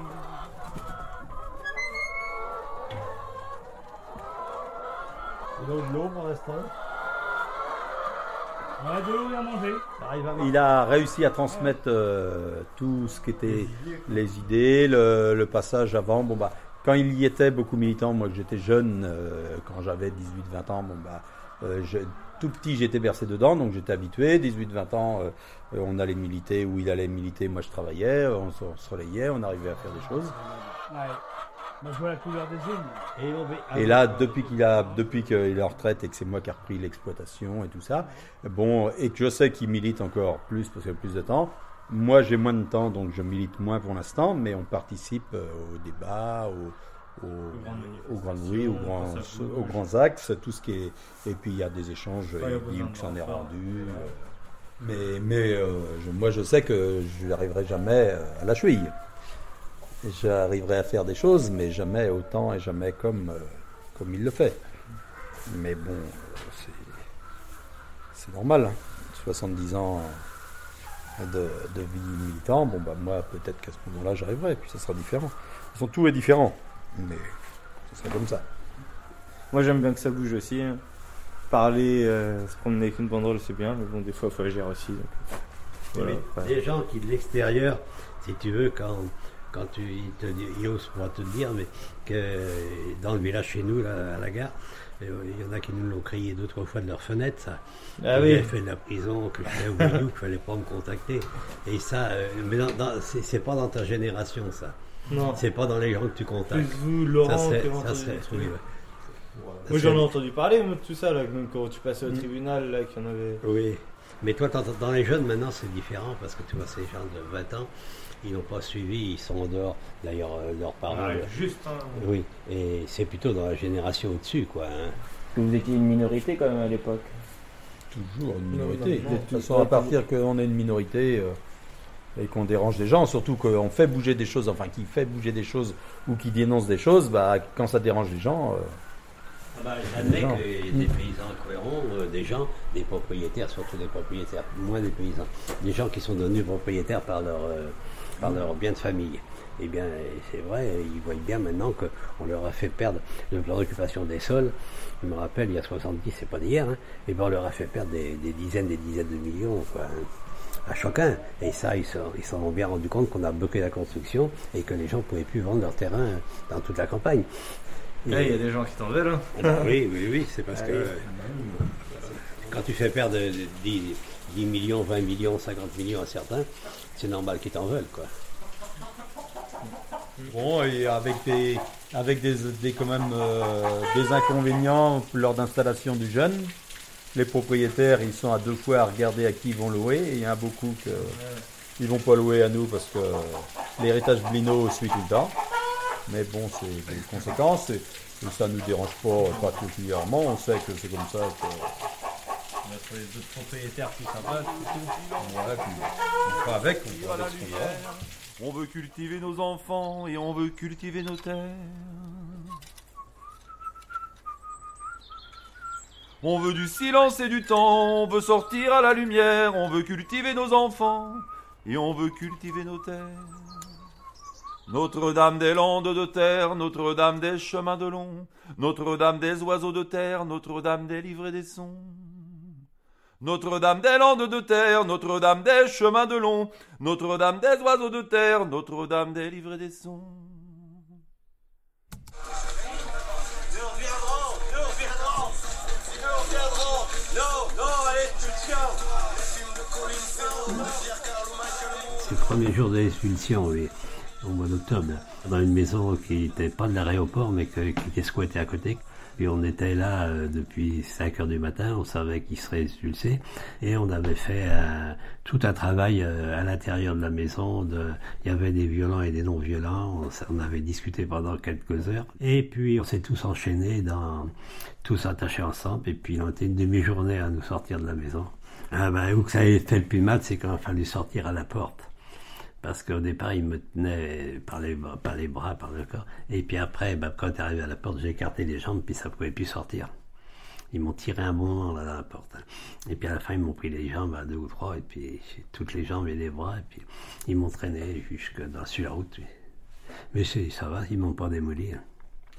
On a mis tant de temps de temps, on a mis tant de temps à faire, et maintenant, tenant, tenant, et maintenant, faudrait les faire. On a mis tant de temps de temps, on a mis tant de temps à faire, et maintenant, tenant, tenant, et maintenant, faudrait les faire. Oui, ça a été quand même euh, loin. ça. Oui, c'est en Parce 97. qu'il y a eu le feu alors que Denis, euh, Il se mariait ce il jour-là. était marié ce jour-là. Mm. Non, non, nous, et on a toi, parce qu'on a, on a fait notre enquête, nous on l'a fait, parce que les flics n'ont pas voulu la faire, bon, bah, mais moi ça m'a jamais trop, trop traumatisé, parce que c'est pas que je m'y attendais, mais c'était logique. Parce que c'était quand même, euh, on avait eu quand même des crasses avant, plusieurs. hein. Notre camion a été peint, notre maison ici a été peinte quand même au coltard, tout ça, tout va avant ça. Euh, et, puis on continuait à fonctionner, on continuait à avancer. Et ça, il voulait quand même, je crois que ça peut être que ça. hein. Mais il savait que ce jour-là, on était tous aux noces, parce qu'ils ont profité de ça pour foutre le feu, pour être plus tranquille et tout, puis pour démystifier aussi que si notre fils venait là, euh, fallait l'arrêter avant, quoi. Mais le feu n'a pas été mis dans la maison, il a été mis dans les, tous les hangars, les trois hangars qu'il y avait. Alors bon, euh, euh, mais c'est sûr que il y en a plusieurs qui, qui auraient bien voulu ma peau, mais bon, euh, pour combattre nos idées, ben, on a foutu le feu pour nous décourager. Mais ça permet d'avancer. Le malheur fait avancer. Ça veut dire qu'ils ont loupé leur. euh, ceux qui ont fait ça, ils ont loupé leur, euh, leur boulot. Au lieu de nous décourager, ils nous ont encouragés. Voilà. Tiens, je te parle de- le premier de mes fils qui a, qui a 50 ans maintenant, quoi, 52 ans. Eh bien, il m'a toujours dit, j'aurais voulu être paysan, mais j'ai pas été paysan parce qu'une fois tu m'as emmené voir le, ton propriétaire et de la façon qu'il t'a traité, eh ben, je veux plus être paysan. Il a toujours dit ça. Et puis il était jeune, à 10 ans. Ça, c'était en mai 68. Le 31 mai 68. Une heure après, ça l'a été marqué aussi. On l'envoie sur les, les bombes lacrymogènes à Nantes le 31 mai. Et on a toute la soirée, on l'a passé euh, autour des immeubles. et il dit que c'est ce jour-là que ça l'a marqué définitivement. et il est parti mécano. La mort des fermes et du bocage, la mort des chemins des oiseaux, la mort des mares, la mort des vaches, la mort du lait, la mort de l'eau. La mort des fermes et du bocage, la mort des chemins des oiseaux, la mort des mares, la mort des vaches, la mort du lait, la mort de l'eau. Moi, je crois que j'ai la santé qui m'a permis de faire, euh, de faire plus de choses. Que je suis jamais rendu au bout de mes forces, quoi. Et J'ai toujours. euh, et puis, euh, ça, ça, ça m'a. Ça m'a empêché de me décourager des fois, si, parce que j'ai la santé. Et puis, euh, deuxièmement, euh, c'est c'est la solidarité de- que j'ai autour de moi. Ça, tu verrais, ça me passe comprendre tout ce que j'ai eu depuis l'âge de. Depuis l'âge de, 12 ans. de, 12-13 ans, mais euh, comment j'ai. Que les gens, si tu veux, j'ai fait plein de choses avec des gens, mais c'est. C'est 10 000 personnes, 20 000 personnes peut-être que j'ai rencontrées dans ma vie, qui m'ont donné la force à chaque coup. De tous les milieux, des, des milieux étudiants, des milieux ouvriers, qu'on a occupé quand même cette huit usines pendant des mois et des mois des fois. Eh bien, tout ça, ça nous a donné une force de, de, résister contre cette, euh, cette emprise de l'argent, cette emprise de décision des patrons et tout.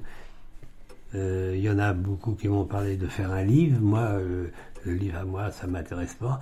Je voudrais plutôt faire un livre, le livre, si tu veux, du militantisme que j'ai vécu de, de- depuis l'âge 50 jusqu'à ou 60 jusqu'à maintenant, quoi.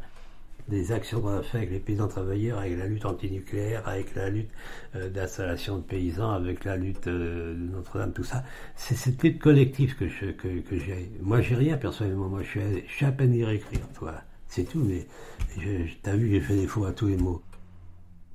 J'ai vécu, si tu veux, toujours un peu la décroissance, sans euh, pas parler de tout la décroissance, mais euh, de, vie, si tu veux, simple, si tu veux.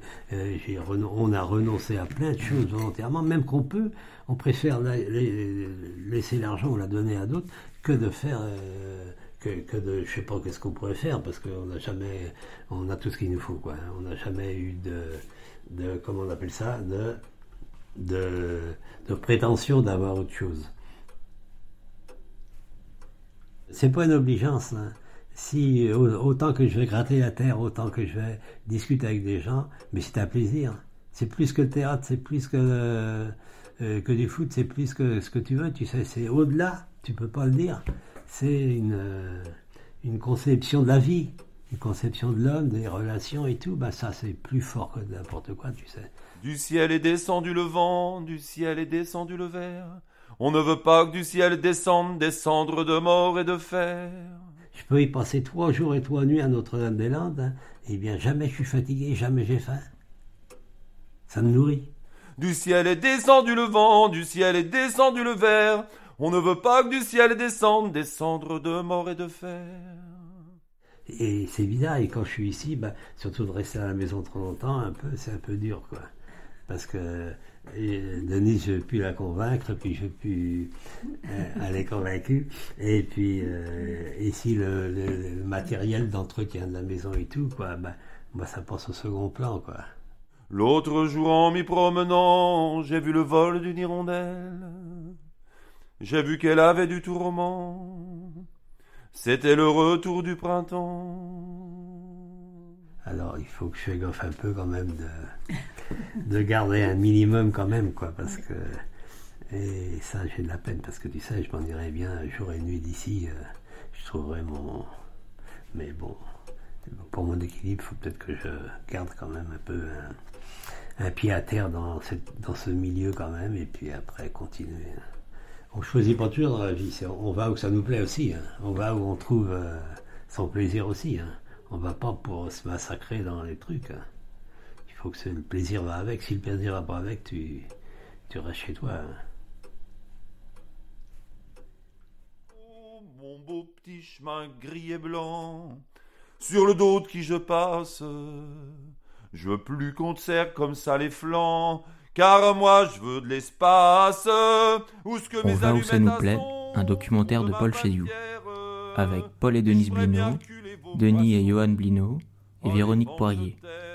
Au chant, Mathieu Hamon. Créadoc, Angoulême, le 27 mai 2014. Cheminot, cheminot, chemine. Astor n'est pas plus grand que ma main. Je pourrais bien l'élargir demain.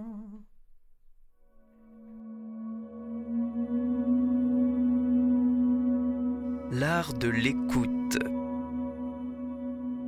Rendez-vous à la croisée des chemins de l'art radiophonique.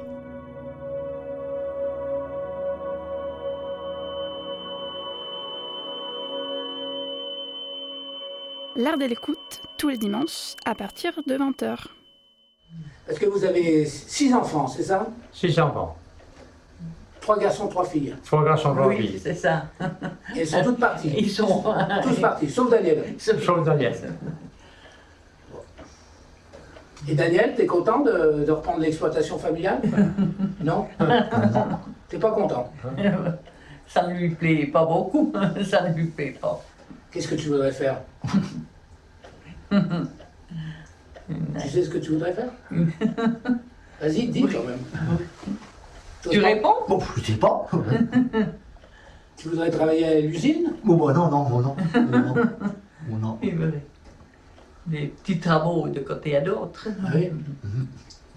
Tu préférais être euh, comme ça, un itinérant Itinérant, voilà. Mais c'est ce que tu fais, non? Oui. Tu tra- il travaille dans des fermes un peu à gauche Ah, à droite faire l'autre à gauche, oui. Oh, Parce que pour t'en sortir, là, c'est pas facile. Quoi. Parce que tu, il n'est pas à la retraite encore. Ah ben, il n'est pas à la retraite, non, non, non. Ah non. Et vous, vous arrivez à vous en sortir avec la retraite Ah ben, on, on fait avec, oui. Les, les, Les retraites. les retraites agriculteurs, c'est- c'est pas terrible. hein. C'est pas. Il faut rien gaspiller non plus. Oui. Vous avez un jardin, vous faites. Ah ben oui, euh, oui, on a nos volailles, on a. On est. Ici, on mange bien, j'ai l'impression. Ah oui, on doit Voilà. aussi. Il n'y a pas de raison qu'il ne soit pas. euh, Ils sont pas filmés. Bon. Oh ben, vous l'avez déjà, sur des photos, vous l'avez déjà pris. Oui, il est bien, oui.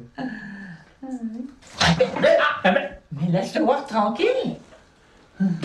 Il est méchant. Oh non, non, mais non. Lui, il, il n'aime pas. Il, il embête toujours. Il ne... Vous venez d'entendre un extrait du film documentaire La vie moderne de Raymond Depardon, troisième et dernier volet de la série Profil paysan. Sur les bouleversements du monde agricole, je vous propose maintenant d'écouter À la ferme, documentaire sonore réalisé en 2009 par Frédéric Pressman et produit par Arte Radio. Michel est un paysan bio, mais pas un néo. Il est né dans sa ferme de la Berrerie, dans le Cantal, où il élève toujours ses vaches et fabrique son pain. Avec sa mère Anna, sa compagne Françoise et leur fils Robin, portrait intemporel d'une famille à la charnière du passé et de l'avenir. À la ferme de Frédéric Pressman.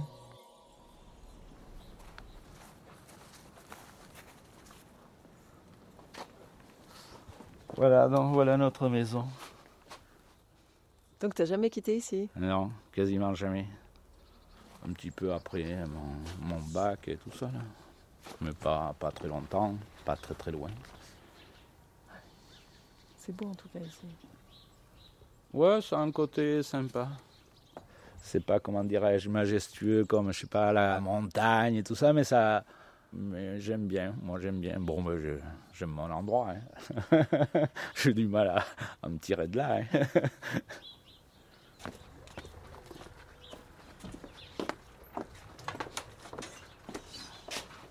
Tiens, peu d'escalier.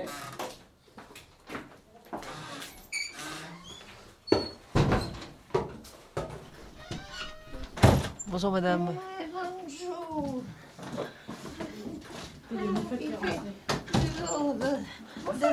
Dehors aujourd'hui. Hier, j'avais fait une belle journée. Ouais.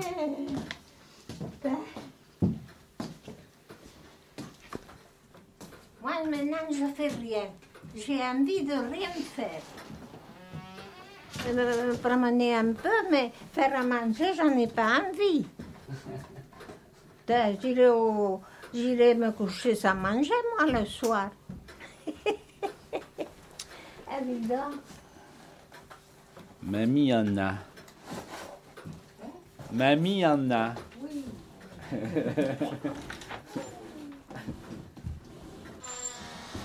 Il est parti le père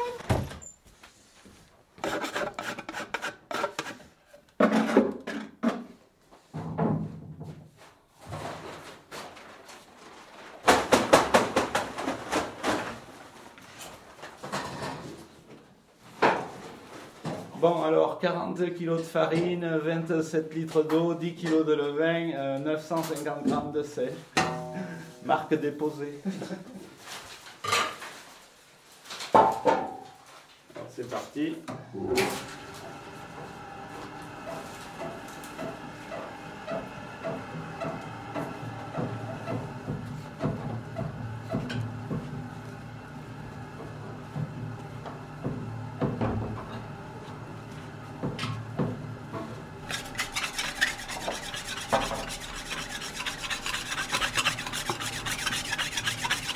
Moi, je me rappelle quand j'étais gamin euh, que mes parents ils faisaient encore le pain. quoi. Faisaient une fois par semaine. Mais au bout de 15 jours, il était bien raide et tout ça, on le finissait euh, qu'à la soupe, quoi, hein, que trempé. Quoi. Et euh, c'est ça qui est bien avec le pain au levain. Nous, dans les clients, de toute façon, il y, a, euh, il y en a beaucoup, c'est le pain de la semaine quoi, qu'ils achètent et, le vendredi pour une semaine.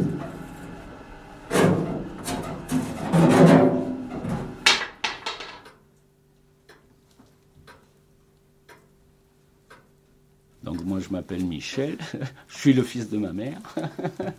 je suis né donc en 58 dans cette chambre là juste à côté. Voilà.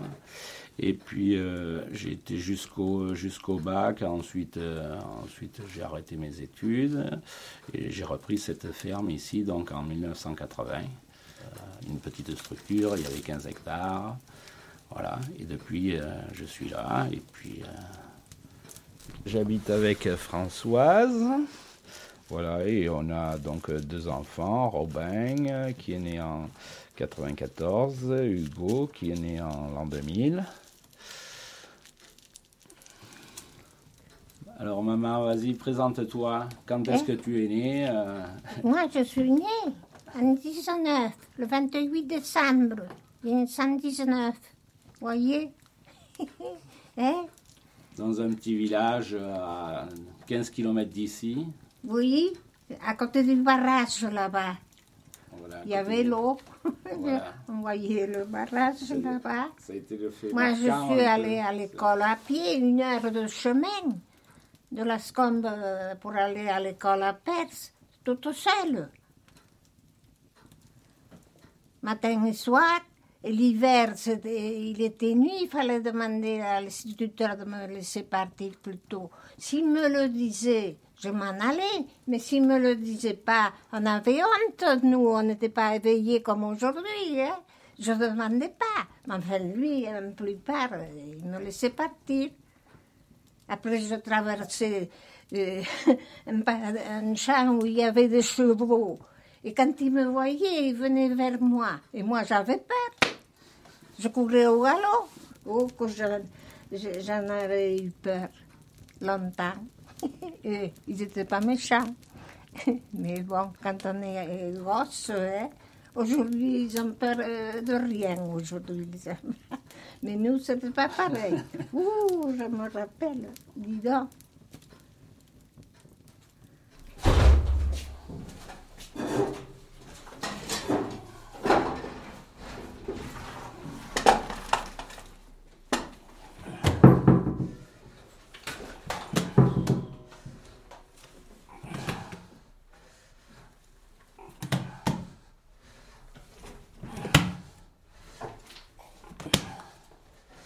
Et voilà.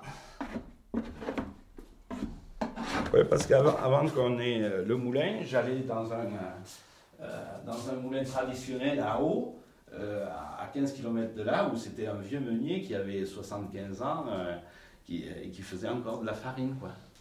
Et c'est vrai que j'ai eu beaucoup de mal à, récupérer, entre guillemets, les, données techniques et tout ça. Moi, je sais que j'allais dans ce moulin et tout ça. Mais il dit, t'as vu le moulin, comment il tourne? Et alors, bon, ben moi, le moulin, il tournait toujours pareil pour moi. Et après, c'est au bout d'un moment qu'on qu'on comprend que, ah purée, oui, non, il tourne pas pareil aujourd'hui, ou... euh, bon.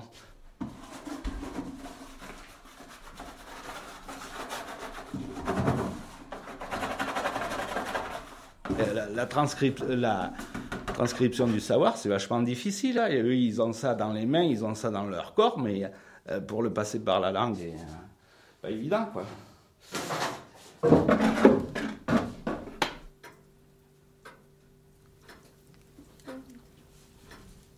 Et tu savais parler français à peu près quand tu es allé à l'école ou, euh, Oh, un je ne me peu? rappelle pas, oui. Parce que les gens parlaient beaucoup occitan. Hein. Euh, Beaucoup, Ouais, beaucoup de patois dans le temps. moi, moi, je- On parlait que ça dans le l'école, temps. J'avais des mots que je connaissais en occitan, mais que je connaissais pas en français. Quoi. Je me rappelle des fois, bon, le cochon, euh, Les poires. le cochon rondine. En en patois, les j'ai poires. toujours entendu dire, oh, le poire rondine, le poire rondine. Donc pour grogner, je savais Les pas, et tout ça. Donc euh, Les le cochon rondine. Alors après, le, le, le- l'instit, évidemment, il en foutait une couche, il lisait la rédaction devant tout le monde. euh, euh, Michel, il nous dit que le cochon, il rondine. Alors, ah, tout le monde est éclaté de rire, évidemment. Ah non, non. Les vaches, eh ben, les vaches, elles rougissent, hein, que je te dise. Les vaches roum. Et ouais, Le potail. le. Le potail. Eh oui. C'est une langue merveilleuse euh, pour exprimer euh, ce qu'il y avait il y a 50 ans et tout ça, mais alors maintenant avec tous les outils technologiques qui sont arrivés et tout ça, alors tu parles de l'ordinateur et de la télévision, et c'est, ça me, ça m'écorche le- l'oreille un petit peu, tu vois, c'est, euh, alors que c'est, c'est un langage qui, euh, voilà, pour, pour désigner du pain qui sort du four, euh, ouais, il n'y a pas mieux, quoi.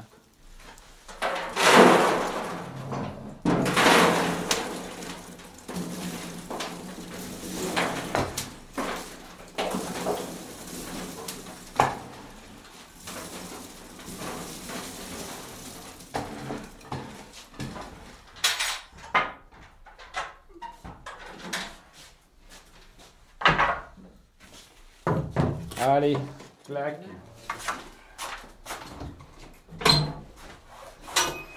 « 7h45, voilà. Dans 5 minutes, euh, j'ai fini ma clope, je- j'enlève les couvillons. Ça, c'est pour bloquer la, la buée un petit peu qui se dégage euh, de la cuisson pour que les croûtes soient un peu moins dures. Et après, au bout de 10 minutes, je l'enlève. Puis ça, ça permet de jeter un œil, de voir où le four il est chaud. Donc au lieu de le laisser une heure, on va le laisser 50 minutes.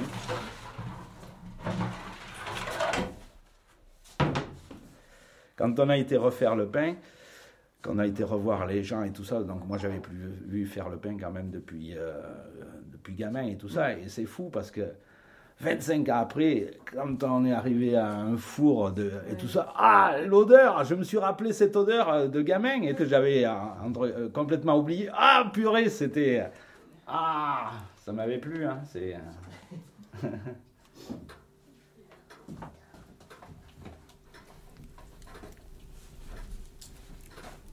parce que mes parents, ils, en 80, euh, moi je me suis installé en 80, donc en 80, ils, avaient, ils joignaient encore les vaches, tu sais, pour les faire travailler. Joindre, euh, c'est-à-dire les, euh, les attelés, quoi. D'accord? Alors ils avaient des joues, euh, bien sûr, en bois, et ils avaient des vaches dressées. Ah, dis donc, ça c'est passé de mode, ça. Il n'y en a plus. Ouais, c'est rigolo parce qu'effectivement, comme les, mes parents ils étaient un peu âgés et tout ça, j'ai, vécu en, en live euh, les- des trucs qui, qui, étaient, qui étaient morts déjà depuis 20-30 ans. Quoi. Fauché, ouais, moi je me rappelle de mon père qui fauchait, alors, et, À la fauchait à la faux et tout ça. Euh, bon, t'avais- ils avaient quand même un- une moto faucheuse à la fin quand même et tout. Mais après, ils finissaient tout à la faux, le long des rigoles, tu vois. Ils faisaient presque un chanfrein, tu sais, pour. C'était des golfs. C'était des golfs pour vaches. Eh, là, dis donc, qu'est-ce que s'est passé ce temps Où il est passé? Euh, Et peut-être c'est pas mieux aujourd'hui ici. c'est mieux.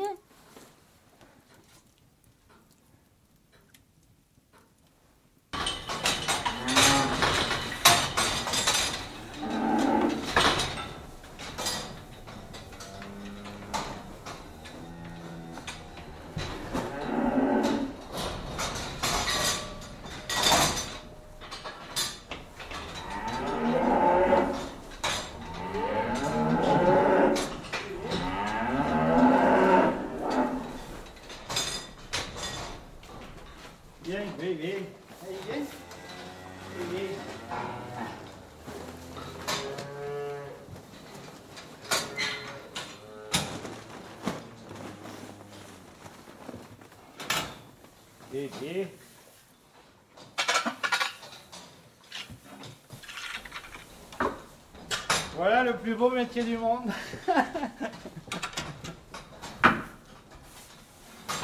oh, j'ai aimé ça. hein. Je me suis vraiment éclaté. Mais après, c'est c'est un boulot exigeant aussi. hein. Et alors après, voilà, maintenant, je suis, je suis feignant un peu. Maintenant, j'ai un peu moins euh, envie de me, de me faire mal. Mais c'est super. C'est super.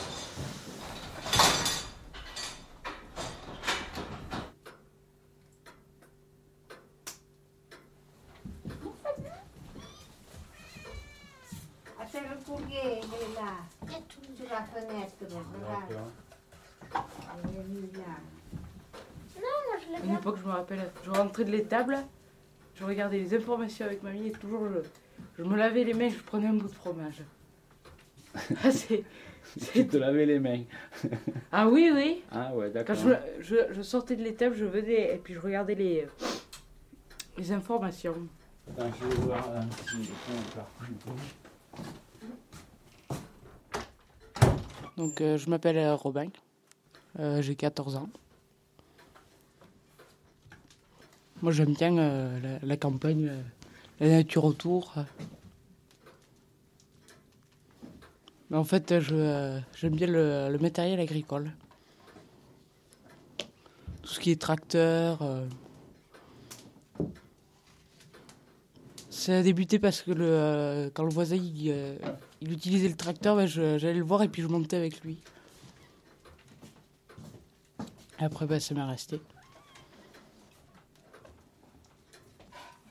Maintenant, je, je, je les prends en photo. Après, je les, euh, je les mets sur Internet.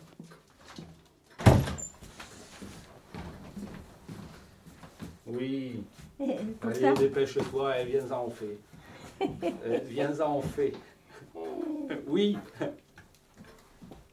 Euh, Ça, c'est euh, un vieux massé des, euh, qui, qui est en fait pas si vieux, euh, qu'un peu vieux. Ça, ça a été fait dans les années euh, 80, euh, 89 par là. Celui-là, il fait 120. 120 chevaux. Et ça, ça fait 160. Là, c'est des tracteurs rouges.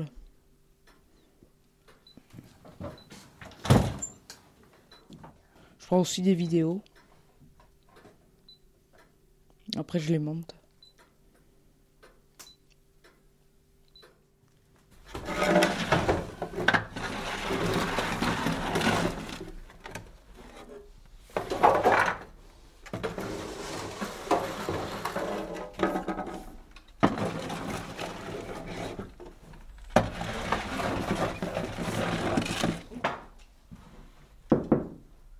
couleur parfaite.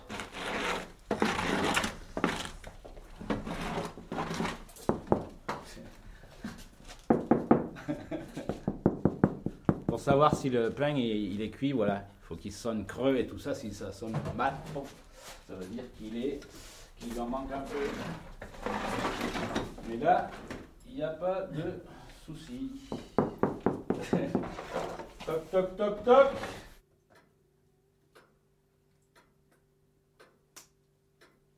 Dans le temps, les parents nourrissaient, on les gardait jusqu'à la fin. Et oui, il y avait la solidarité inter Euh, Il n'y avait rien, il fallait les garder. et tout ça, ouais. Et tout. Que je perdure encore, tu remarqueras. Moi, c'est pas pareil, mais il y en a qui ne touchent pas assez de retraite pour vivre. Oui, ou qui Ceux tout qui payent euh, le logement, qui achètent tout. Mm, mm, mm. Ça a augmenté, ça aussi. Ouais. Eh ben ouais. La retraite n'a pas augmenté encore. On a dit que. euh, on a monté qu'au mois d'avril. Et en attendant, il faut vivre. Moi, je dis, bon, moi, je me plains pas. hein. Mais il y en a, j'ai entendu dire que. je crois que Ah, c'est. Ah là. Tu, réponds Ah ben non, c'est pour toi là. hein. Midi moins le quart, c'est Denise, là. euh,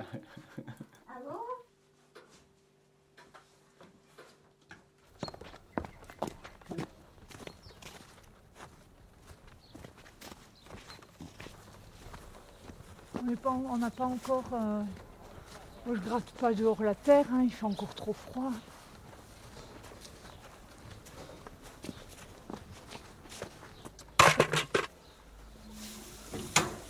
Allez. Eux, ils ont connu la liberté, ils m'avaient échappé une fois. Ça, c'est monsieur.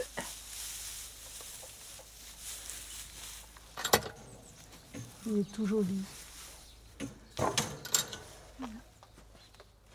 Et après, j'ai le cochon. Ces derniers jours, c'est les derniers jours. Euh, ben, euh, lundi, sûrement.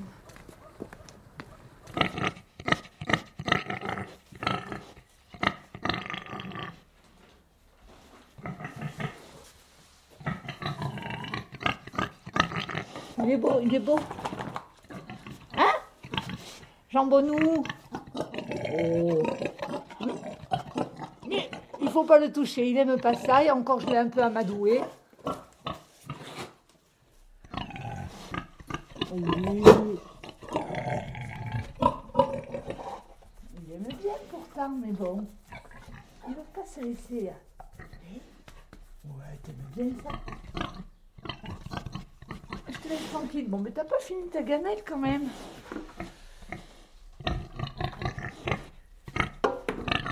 Allez.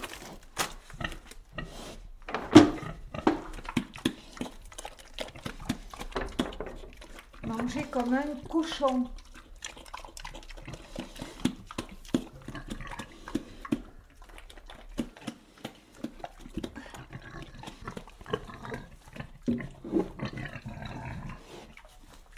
Oh, t'as bien faim. Voilà, donc euh, tranquillement. Mais bon, il a bien mangé, pas de stress. Ils, sont allés dehors, ils ont vu la lumière du soleil. euh.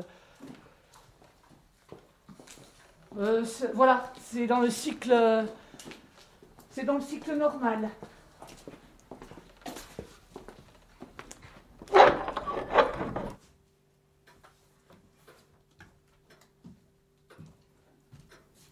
Aujourd'hui, les gens, je ne sais pas d'où ça vient, mais ils viennent plus vieux qu'avant. Oui, beaucoup grâce à la médecine. Euh. Regarde, toi, euh, si tu n'étais pas médicalisé, ça fait longtemps que tu ne serais plus là. Tu as, des médicaments pour euh, fluidifier le sang et tatati et tatata. Ça fait longtemps que tu aurais refait un infarctus et, et que tu serais parti chez le bon Dieu. J'ai une dizaine de cachets tous les matins là. Pour... enfin, ils sont tout pris. Et on me les prépare sans ça moi maintenant. on ne sait pas. euh, Et oui, mamie attend le rappel à Dieu qui est euh, Il t'a oublié, je crois. M'en oublié, mais je serais contente de m'en aller. Tiens. Maintenant, après tout ce que j'ai vu, je serais contente de partir. Dans le fond, écoute, euh, bon, je suis là. euh, C'est ma vue qui me fait défaut. Je vois pas assez. Et peut-être ça va venir que je verrai pas du tout. Alors, qu'est-ce que je ferai si je vois pas du tout? Qu'est-ce que je vais faire? Hein ah, ça, ça, euh, si je peux pas sortir et que je vois pas du tout, enfin.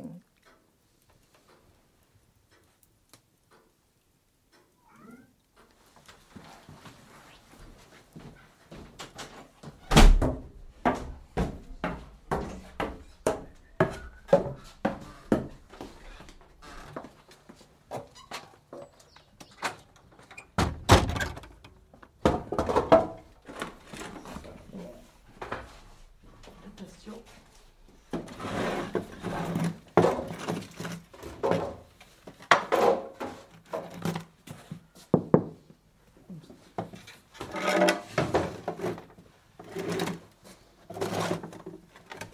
Bon, les deux, trois autres, je- on les laisse, euh, voilà, 5 minutes, allez. Et voilà. Et voilà.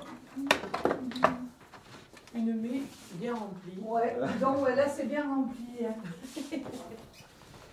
D'habitude il craque. Attends, fais voir. Ouais, mais attends, si, si on se tait, on va l'entendre.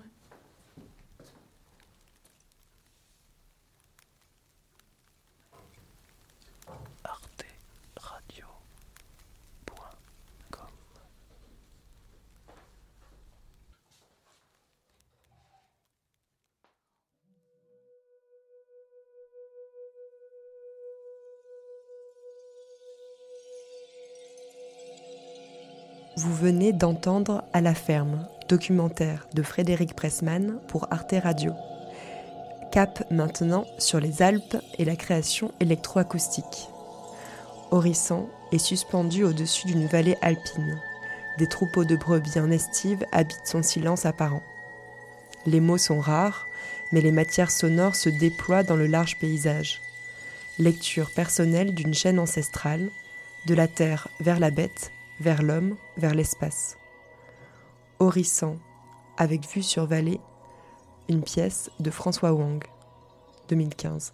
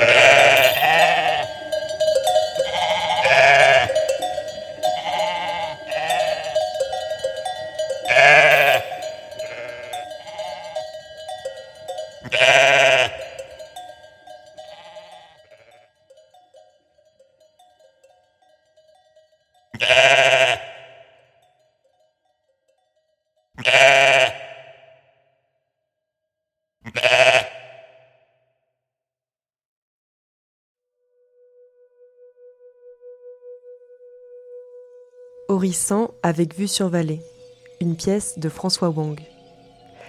Et c'est la fin de cet art de l'écoute consacré au monde paysan. Belle soirée à toutes et à tous sur les ondes de la grenouille. À bientôt.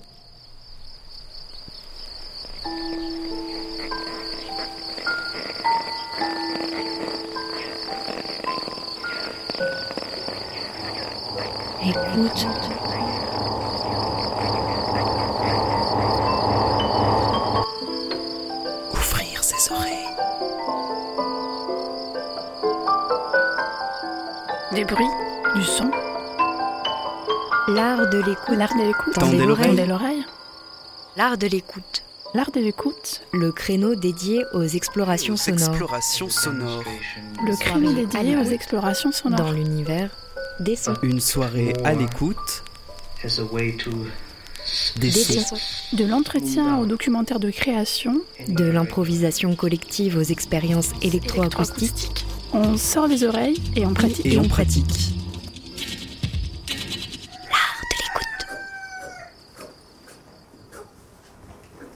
FM qui a de l'oreille.